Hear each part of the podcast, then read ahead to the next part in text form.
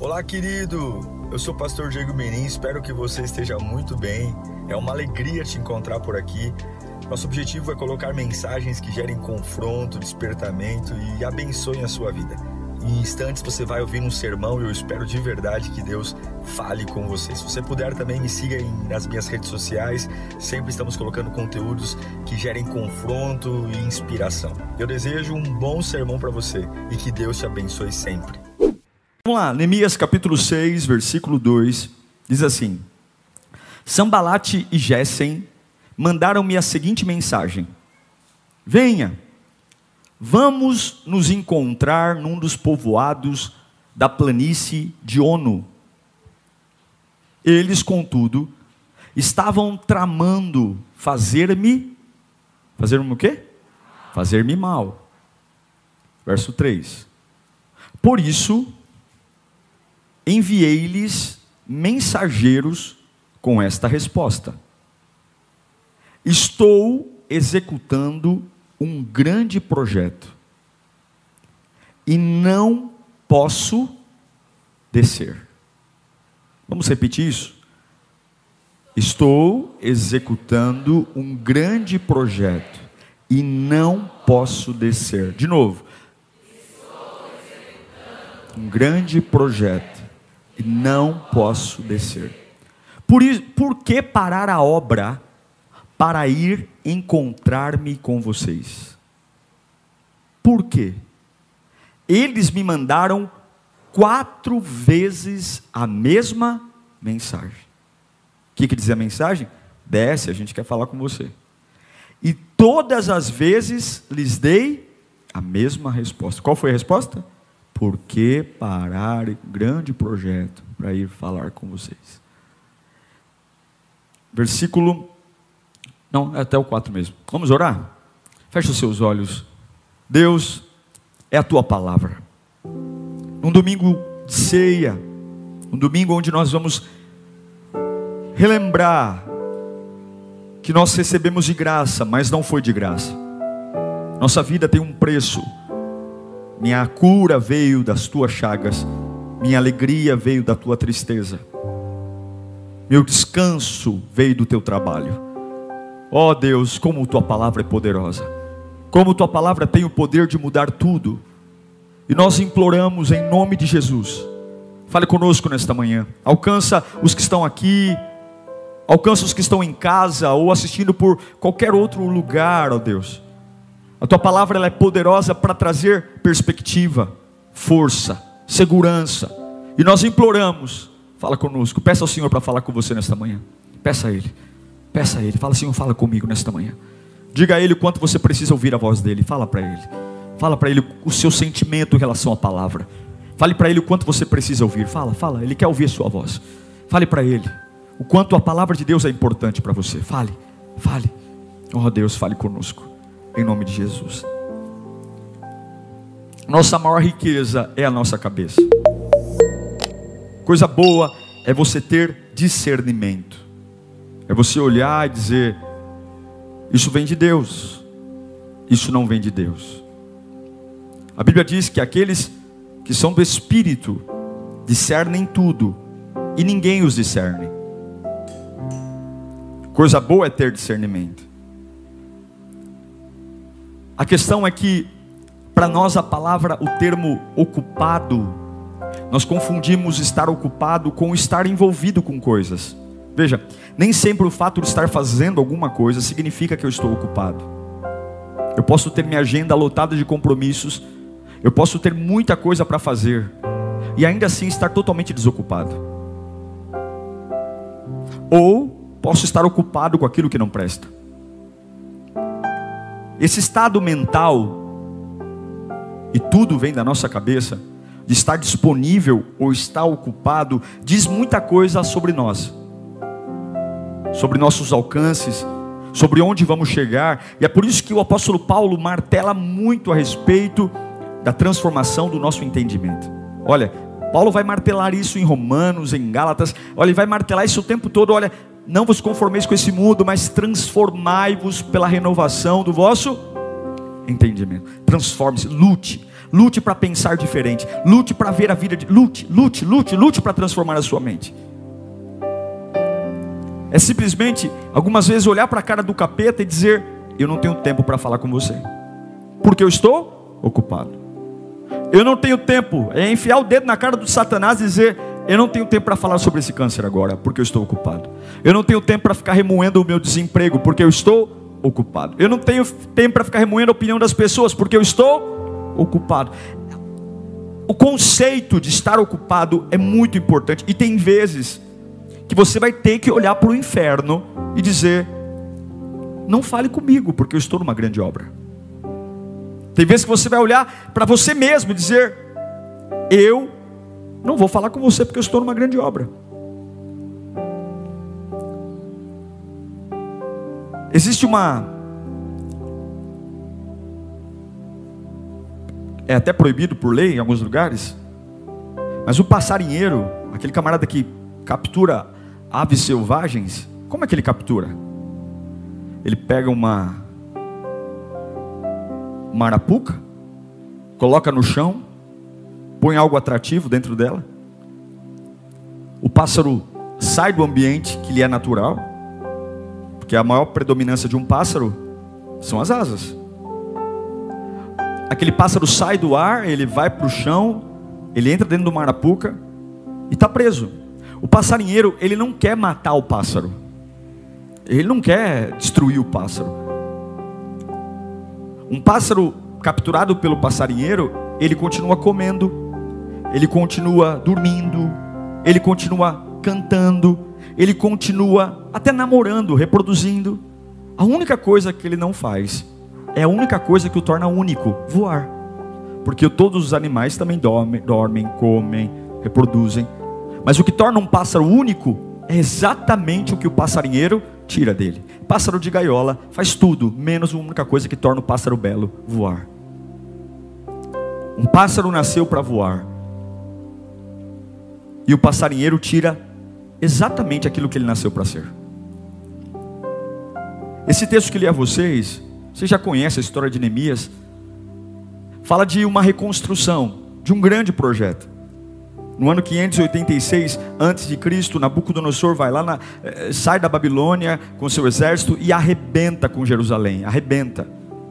Arrebenta, destrói tudo, escraviza o povo, derruba as muralhas, enfim, domina, destrói os muros e aí você sabe que 150 anos depois da destruição, veja, não foram 150 dias, não foram 150 horas, 150 anos depois, uma pessoa que não é arquiteto, que não é engenheiro, que não é da família real, que não é nada, ele é um copeiro de um rei, ele serve comida para o rei na sala do trono, ficou sabendo que a cidade natal dos seus pais estava destruída. Quantos anos depois? 150 anos. E aí ele chora por aquilo. E aí ele entra em depressão por aquilo. E aí ele não se conforma, ele fica angustiado. E a pergunta que eu faço é: por que, que demorou 150 anos para alguém chorar pelos muros no chão? Por quê? Porque é muito mais fácil você se conformar com aquilo que está no chão, você aprender a viver com aquilo que está no chão, do que você trazer uma angústia para restaurar um grande projeto. As pessoas estão habituadas a viver entre lixo, e não a construir uma casa sólida. As pessoas têm mais prazer em revirar o morto do que em tentar ressuscitar algo. Nós jogamos o ouro no lixo e guardamos o lixo. Ninguém, 150 anos, veja, não é que ninguém existiu, as pessoas começaram a morar em Jerusalém, só que começaram a fazer dos entulhos sua casa, começaram a fazer dos restos lugar de habitação. Meu Deus, demorou 150 anos para alguém se importar com alguma coisa que estava no chão. 150 anos. E por que que demorou tanto? Simples. Porque nem todo mundo quer pagar o preço de reconstruir. Nem todo mundo quer pagar o preço de estar num grande projeto. E aí o que é mais lindo de tudo é que aquilo que não fizeram em 150 anos, Neemias fez em 52 dias. Uau! O que não fizeram em 150 anos, em quantos dias Neemias fez? 52 dias é, são menos de dois meses. 52 dias. Por quê? Porque não é palavra bonita. Tem crente de 52 dias que frutifica muito mais que, que crente de 150 anos. Porque não é a minha capacidade financeira, não é minha intelectualidade, não é de quem eu sou filho, é aquilo que eu consigo me frustrar. Será que aquilo que eu estou me frustrando realmente é um grande projeto? Será que aquilo que eu estou me envolvendo, colocando minha energia, minhas lágrimas, meu tempo, minha dedicação, meus recursos, de fato é um grande projeto? É um grande projeto, nós temos que pensar em que tipo de projeto nós estamos envolvidos, em que tipo de construções nós fazemos parte, porque durante 150 anos, a reconstrução dos muros de Jerusalém foi indiferente para todo mundo. Ninguém tocou no assunto, ninguém falou. E jamais nós vamos produzir em 52 dias o que não fizeram em 150 anos, se nós formos acomodados, se nós não levarmos a Deus a nossa angústia.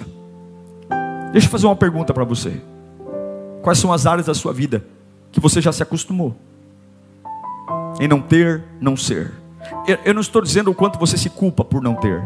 Eu não estou dizendo quanto você se pune e nem quanto você responsabiliza pessoas pelo estado ou lugar que você está, porque isso qualquer pessoa faz. Qualquer pessoa medíocre consegue olhar para a sua vida e detectar aquilo que não funciona. Isso qualquer um faz. Você não precisa de Deus para isso. Mas a pergunta é: o que você não está disposto mais em se acostumar que está no chão? E eu não estou perguntando se você tem capacidade para isso, eu não estou perguntando se você tem dinheiro para isso. Eu estou perguntando apenas qual é o grande projeto que você está comprometido agora. Sobre o que você tem falado. Suas conversas giram em torno do quê? O que você assiste? Seu dinheiro é aplicado onde? Quem são as pessoas que você anda? Diga-me o que você tem feito hoje. Eu direi qual é o seu grande projeto. Mas nós temos uma maldição. É o maldito, já estou acostumado. Mudam as pessoas, mudam o ambiente, muda a casa, muda tudo e as muralhas estão sempre no chão, porque nós não temos coragem de criar um grande projeto. Criamos projetinhos, projetinhos das pessoas, projetinhos de fofoca, projetinhos de, de, coisas supérfluas. Nos ocupamos com coisas que não mudam nossa vida. E é interessante perceber que Neemias, ele ele se comove por uma situação. Ele está morando distante, ele mora na Pérsia, longe de Jerusalém. Ele mora em outro país, a profissão dele não tem nada a ver com construir muralha. Ele não é arquiteto, ele não é pedreiro, ele é copeiro, mas ele olha para uma situação dizendo: Isso é um grande projeto, isso vale a pena eu aplicar minha vida, isso vale a pena, vale a pena. E é interessante que, como é que eu consigo me comprometer com um grande projeto?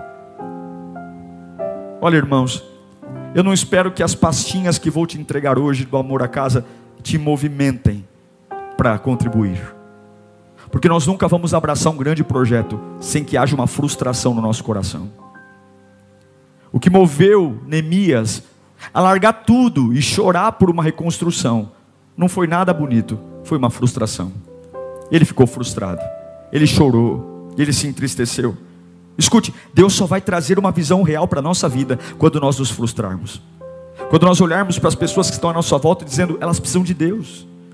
Eu preciso ser firme na fé porque as pessoas precisam de Deus, as pessoas estão morrendo, as pessoas estão sem perspectiva. Eu preciso suportar, eu preciso pagar um preço, eu preciso me frustrar, não é com, com comes e bebes, jantares, ou festas, ou, ou, camisetas com a marca da igreja, ou, não, não, é com a frustração, porque Deus primeiro nos frustra para depois colocar um grande projeto no nosso coração. É isso que faz algumas pessoas remodelarem sua vida, remodelarem seus hábitos, terem hábitos de trocar amizades, princípios, elas se movimentam porque não é um sentimento humano, não é um sentimento pautado pelo que as pessoas ao lado falam, mas é uma frustração que vem do trono de Deus. É quando Deus coloca uma angústia no seu coração, está dizendo: Eu preciso lutar por isso, eu preciso trabalhar por essa restauração, eu preciso trabalhar por algo que vale a pena. Eu estou envelhecendo, eu estou envelhecendo, o cabelo branco está chegando, as rugas estão chegando, eu estou ficando cada dia mais cansado e eu não posso desperdiçar minha vida estando ocupado com algo que não contribua no reino, que não contribua rua para a expansão do reino. Meu Deus do céu, nós damos de tudo para uma empresa, damos de tudo para pessoas, damos de tudo para amigos que nos deixam, damos de tudo, e algumas vezes nós não paramos para dobrar o joelho e perguntar: Senhor, qual é o projeto que o Senhor tem para mim? Senhor, me ajude a não estar envolvido com coisas que não têm nada a ver com aquilo que o Senhor espera de mim, me ajude, Senhor, a não jogar minha vida no lixo, me frustre, me frustre com aquilo que realmente eu preciso me comprometer, e eu não estou falando de ser pastor, presbítero, apóstolo, eu não estou falando de cargo, talvez alguns falam a ah, se envolver com a obra de Deus, isso é coisa para quem tem um cargo na igreja, é para coisa quem é pastor, a obra de Deus não é feita para cargos, os cargos são feitos apenas para organizar a igreja. Deus, quando olha para nós, Ele não vê títulos, não vê pastores, Ele vê apenas o sangue do Filho dele que foi derramado por todo homem que crê e não perece mais, mas tem a vida eterna. Nós temos que entender que existe sim um tempo de termos um compromisso com a obra, existe sim um compromisso de termos algo além das quatro paredes da igreja, existe sim um grande projeto que muda a história do homem, existe sim algo que o governo não faz, as empresas não fazem, as escolas não fazem, os psiquiatras não fazem, psicólogos não fazem fazem, e a única coisa que faz é o que eu e você sabe que é o sangue de Jesus. Está na hora de nós nos levantarmos para declarar que há um grande projeto, há um grande projeto, enquanto existem várias situações, vários gritos, nós precisamos ser aqueles que não somos os mais ouvidos, não somos os mais famosos, não somos os mais populares, não temos as melhores casas, não andamos os melhores carros, não temos as melhores universidades, não moramos nos melhores bairros da cidade, não temos, mas nós sabemos que há uma frustração no nosso coração. O sangue sangue de Jesus pode restaurar tudo. Não existe avivamento quando estamos felizes. Não existe. Quando Deus vê o povo no Egito, eles ficaram 400 anos, 400 anos escravo. Durante 400 anos eles aprenderam a construir pirâmides, levaram chicotes dos capatazes nas costas, e a Bíblia diz que no dia que eles olharam para o céu e falaram assim: Deus, nós não aguentamos mais. Deus vai lá no deserto e chama Moisés. A pergunta que eu faço é: por que, que a gente tem que esperar sofrer 400 anos para finalmente pedir ajuda de Deus? Por que, que eles não fizeram essa oração no primeiro ano de cativeiro? Por que, que eles não fizeram essa oração no segundo dia de prisão?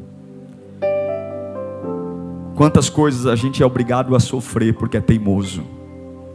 Esperamos chegar no limite para dizer: Senhor, tira-me daqui. Eles precisaram de 40 anos, 400 anos, para finalmente se humilhar na presença de Deus e dizer: Senhor, ouve o nosso clamor. Tudo porque eles não se envolveram num grande projeto. Qual é o grande projeto que você está envolvido hoje? O que você tem feito? Você está comprometido com o quê? É quando você diz: Olha, isso está doendo em mim, eu preciso fazer alguma coisa. Um grande projeto envolve dor, sacrifício, renúncia. Eu já vejo muitas pessoas reclamando da vida, dizendo: meu casamento, meu filho, meu trabalho. Mas quando você vai ver o que as pessoas estão fazendo, a sua atitude não tem nada a ver com aquilo que eles esperam viver. Eu falo que não funciona, mas eu não estou envolvido em fazer funcionar.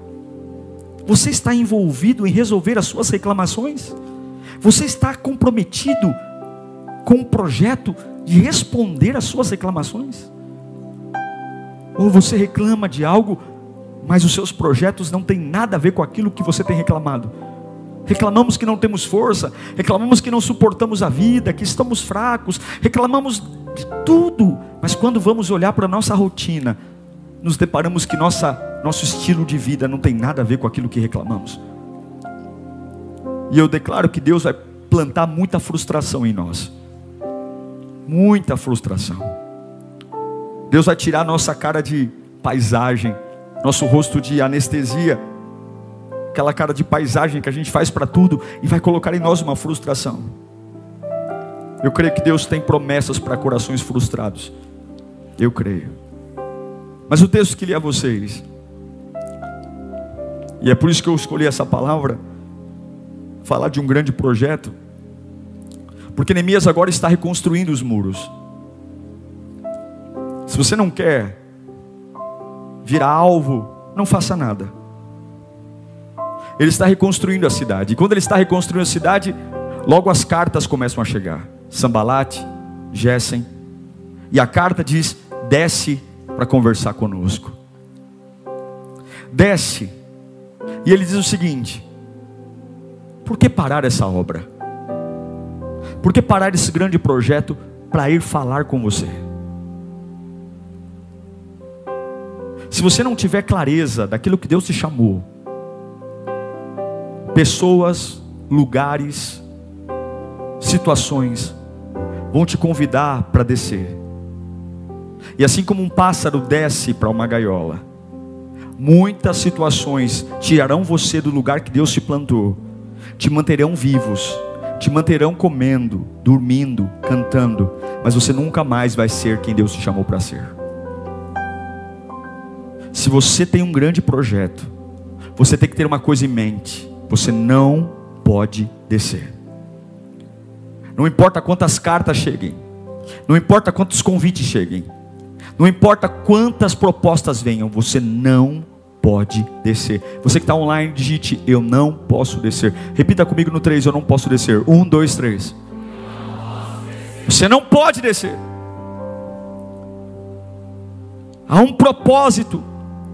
O diabo sabe que Jerusalém em pé traz um novo tempo. O diabo sabe que um copeiro levantar Jerusalém levanta mais glória para Deus. O diabo sabe que você não é o melhor. O diabo sabe que você não é o mais capaz. Mas você está frustrado fazendo algo que o capaz não quis fazer e você está na brecha. E ele sabe o quanto de glória Deus vai arrancar daquilo que você está fazendo. Ele sabe o quanto de glória que a tua perseverança vai gerar. Ele sabe o quanto de glória que a sua persistência vai fazer. Ele sabe o quanto representa cada tijolinho que você está colocando. Você não é o mais capaz, você não é o melhor, você não é o mais inteligente, eu também não sou, mas nós somos aqueles que no meio da passividade de todos, no meio da incredulidade de todos, nós frustramos o nosso coração e dizemos: "Eu farei parte de um grande projeto. Eu não sou mais capaz, mas eu vou tapar esta brecha." Virão cartas, virão convites Pessoas virão, pessoas irão. Mas compreenda, você tem que ter no seu coração qual é o grande projeto para você estar ocupado com um grande projeto. Porque o nível de resistência que você enfrenta é proporcional ao nível do projeto. Repita comigo: o nível de resistência que eu enfrento é proporcional ao nível do projeto. Repita de novo: o nível de resistência que eu enfrento é proporcional ao nível do projeto. Se você não está tendo que enfrentar nada, se não existe resistência alguma, você simplesmente precisa trocar o que tem feito. Porque o nível de resistência, ele sempre é proporcional ao nível do projeto. O diabo não atormenta inofensivos. E se você se comprometer com a obra de Deus, você precisa entender que o seu foco tem que estar no propósito. Deus me chamou para quê? Deus me elegeu para quê? O que é que o céu espera de mim? E eu vou te dar três princípios básicos de como você ter certeza de como se posicionar num grande projeto. A Lírio hoje começa um grande projeto. A gente não tem dinheiro suficiente, não tem apoio suficiente, não tem uh, uh, os projetos suficientes ainda. Tem um monte de coisa para resolver, um monte de coisa para resolver, mas nós estamos entrando num grande projeto. E nós não vamos descer. Por quatro vezes mandaram cartas dizendo: desce para falar conosco. E por quatro vezes a mensagem de Neemias foi: por que parar esta grande obra? Por que parar esse grande projeto para ir falar com vocês? Por quê? Mas eu preciso saber o que é um grande projeto. O que é um grande projeto, pastor? Quando é que eu posso dizer que a minha vida está num grande projeto? Você só pode dizer que a tua vida está num grande projeto se um grande projeto tiver três características. Primeira delas, todo grande projeto, todo grande projeto, ele é maior que você. Repita comigo, todo grande projeto é maior que você. Se o teu dinheiro paga, se a tua influência paga, se os teus amigos conseguem resolver, todo projeto é maior. Você vai olhar para ele e vai dizer: Isso é maior do que eu. E sim, isso é um grande projeto. Todo grande projeto. Agora, quando você pensa na tua empresa, quando você pensa na tua família, no teu ministério, ou você pensa em algo que você pode comprar, que você pode pagar, que você pode fazer sozinho, se você faz algo que não é maior que você, você corre o risco de fazer sem Deus. Todo grande projeto é maior que você. Construir Jerusalém, levantar as muralhas, era algo muito maior que Neemias. Muito maior. Porque um grande projeto não diz respeito sobre mim, mas um grande projeto fala sobre Deus. Eu não estou nesse grande projeto por mim, mas eu estou nesse grande projeto por Deus. E se é por Deus, obrigatoriamente tem que ser maior do que eu. Quais são os projetos que você vai jogar no lixo hoje? Porque são projetos fracos, projetos pequenos, coisas que você simplesmente vai parar de fazer para começar a fazer algo maior que você. Todo grande projeto, primeiro, é maior que eu. Segundo, todo grande projeto aponta para Deus. É maior que eu, mas aponta para Deus. Em outras palavras, eu não me afasto da igreja. Se você está fazendo um grande projeto e está se tornando um voluntário pior, um líder pior, um pai pior, ah, eu estou envolvido num projeto, estou sem tempo. Nem tempo para orar eu tenho. Isso não é um grande projeto, não. Isso é uma porcaria. Se o que você está fazendo está enfraquecendo aquilo que jamais poderia ser tocado, Quantas pessoas, na desculpa de um grande projeto, estão perdendo tudo: sua espiritualidade, sua fé, sua salvação, seu comprometimento com Deus, seu comprometimento com a igreja, e estão dizendo com todo orgulho: Eu ando muito ocupado ultimamente. Isso não é um grande projeto, porque todo grande projeto você vai crescer em áreas sempre comuns, como o reino de Deus, a fé. Um grande projeto é maior que você, um grande projeto aponta para Deus. Pode ser profissional, espiritual, familiar, mas te faz amar mais a Deus. E terceiro, todo grande projeto abençoa pessoas. Não sou só eu que vou me beneficiar. Quem está à minha volta vai melhorar também. Eu pergunto: aquilo que você está comprometido hoje é maior que você? Aponta para Deus e abençoa pessoas? Aquilo que você está comprometido hoje em falar, conversar, trocar mensagem, fazer reunião, sabe? Na empresa, na igreja, na família, aquilo que realmente você acorda pensando em fazer, aquilo que você dorme pensando em fazer, é maior que você, aponta para Deus e abençoa pessoas? Porque se não for, se não, se não for maior que você, se não apontar para Deus e se não abençoar pessoas, eu sinto dizer que você não está vivendo, você está sobrevivendo, porque isso não vale a pena viver por isso. Não vale a pena viver por aquilo que não é maior que eu, que não aponta para Deus e que não abençoa pessoas. Não vale a pena. Você jamais vai sentir o que é felicidade, plenitude.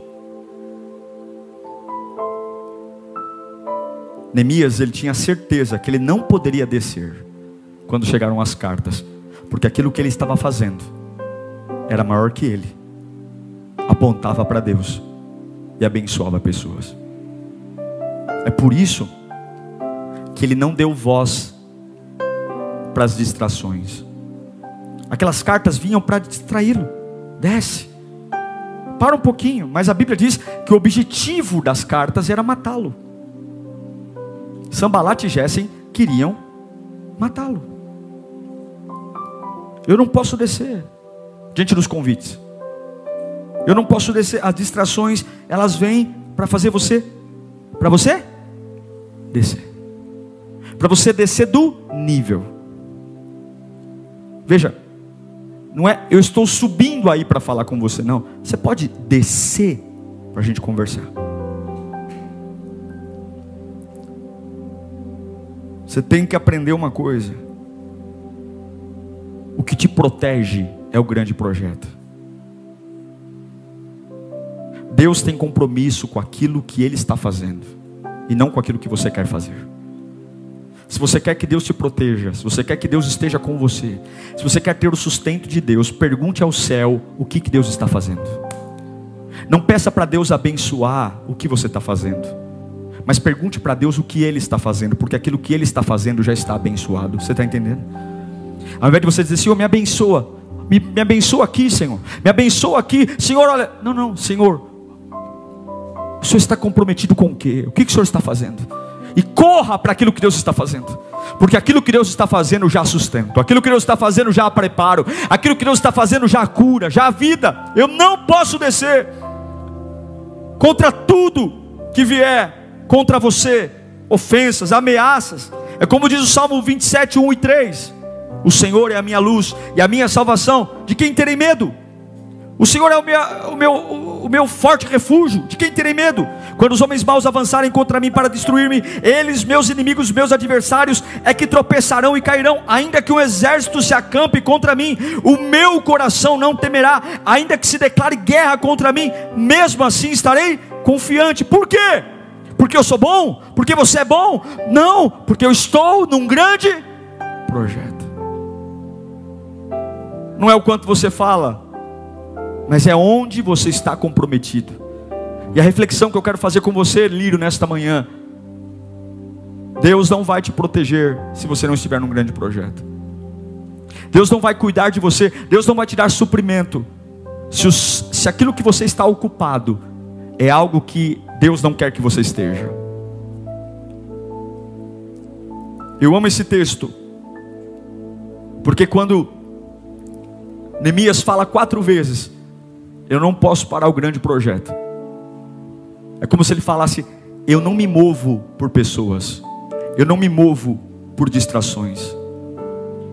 Agora, se fosse Deus que estivesse chamando Neemias, eu tenho certeza que ele iria. Eu aprendo com Neemias que eu tenho que estar num grande projeto. Eu aprendo com Neemias que eu não posso dar ouvido para as distrações. E eu aprendo com Neemias que se for para me mover, eu só vou me mover para ir no encontro certo. Por que, que você está se movendo? Porque é Deus que está me chamando. Porque é Deus que está falando comigo. Eu só paro se Deus mandar. Eu só desço se Deus mandar. Eu só desanimo, eu desanimo, eu me frustro aqui se eu perceber que Deus está comigo nisso. Mas eu não paro. Para que parar essa obra para encontrar-me com vocês? Para encontrar-me com inimigos, eu não paro a obra. Para encontrar-me com doença, eu não paro a obra. Para encontrar-me com desânimo, eu não paro a obra. Por quê? Por quê? Por quê? Porque eu só paro para ir no encontro certo. Em Neemias capítulo 6, versículo 15. Vamos ler juntos? Um, dois, três. O muro, o vigésimo dia de Eliú. Em 50. Vamos ler de novo? Um, dois, três.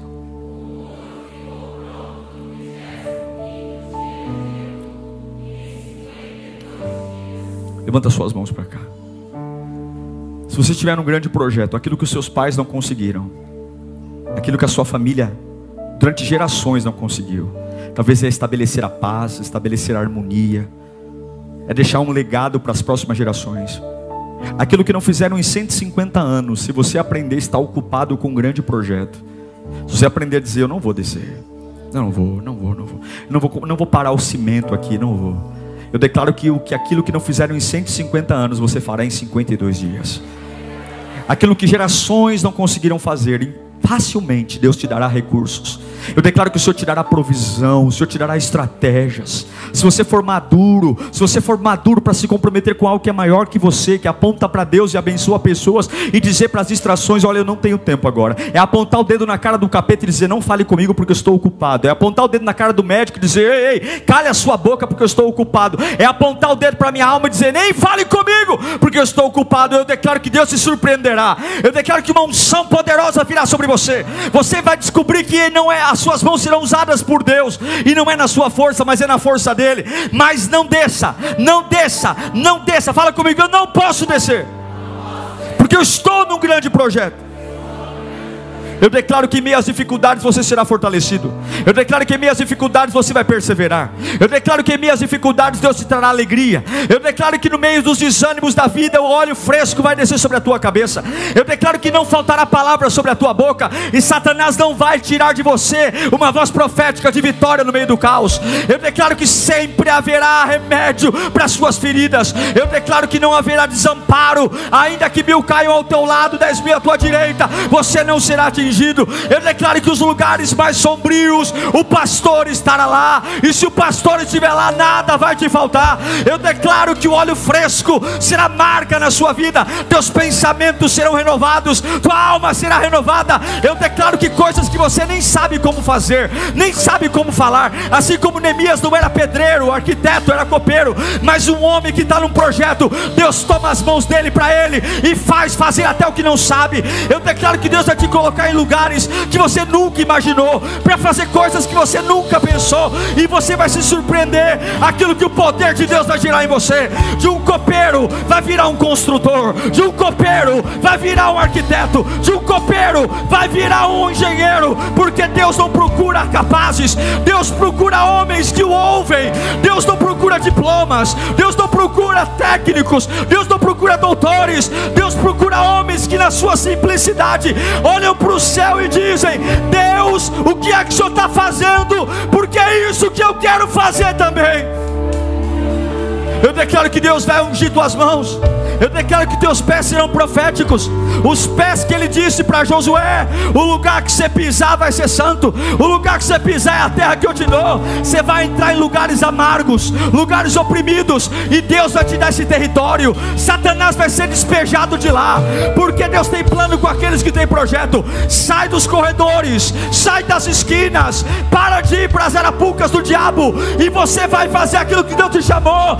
Pássaro em gaiola é derrotado. Pássaro pássaro em gaiola faz tudo que o homem quer, só não faz aquilo que nasceu para fazer. Em nome de Jesus, o passarinheiro hoje está sendo preso e o Espírito te liberta hoje. Você vai fazer aquilo que nasceu para fazer, você vai viver aquilo que Deus pensou para você. Você vai sair da gaiola dos homens, vai sair da gaiola das pessoas e você vai dizer: Eu me realizo, porque eu sei que hoje eu vivo o que Deus tem para mim. Eu creio. Eu creio. Eu creio. Você não será pássaro de gaiola. Você não será pássaro de gaiola. Você não será pássaro de gaiola. Você vai viver o projeto de Deus. Mas você tem que ter um grande projeto. Repita comigo: eu tenho que ter um grande projeto. Eu tenho que estar comprometido com um grande projeto. Maior do que eu. Aponta para Deus e abençoa pessoas. Uma faculdade pode ser um grande projeto.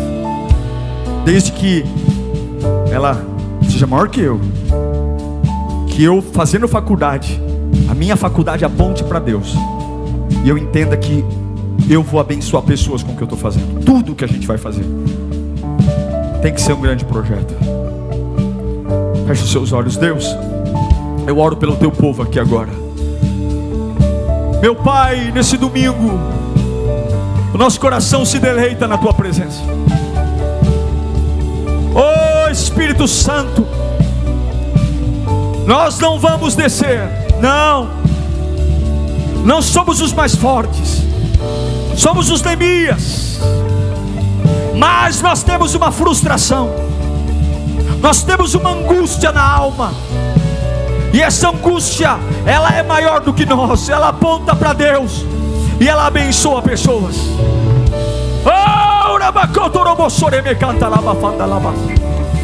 O nível da resistência é proporcional ao propósito.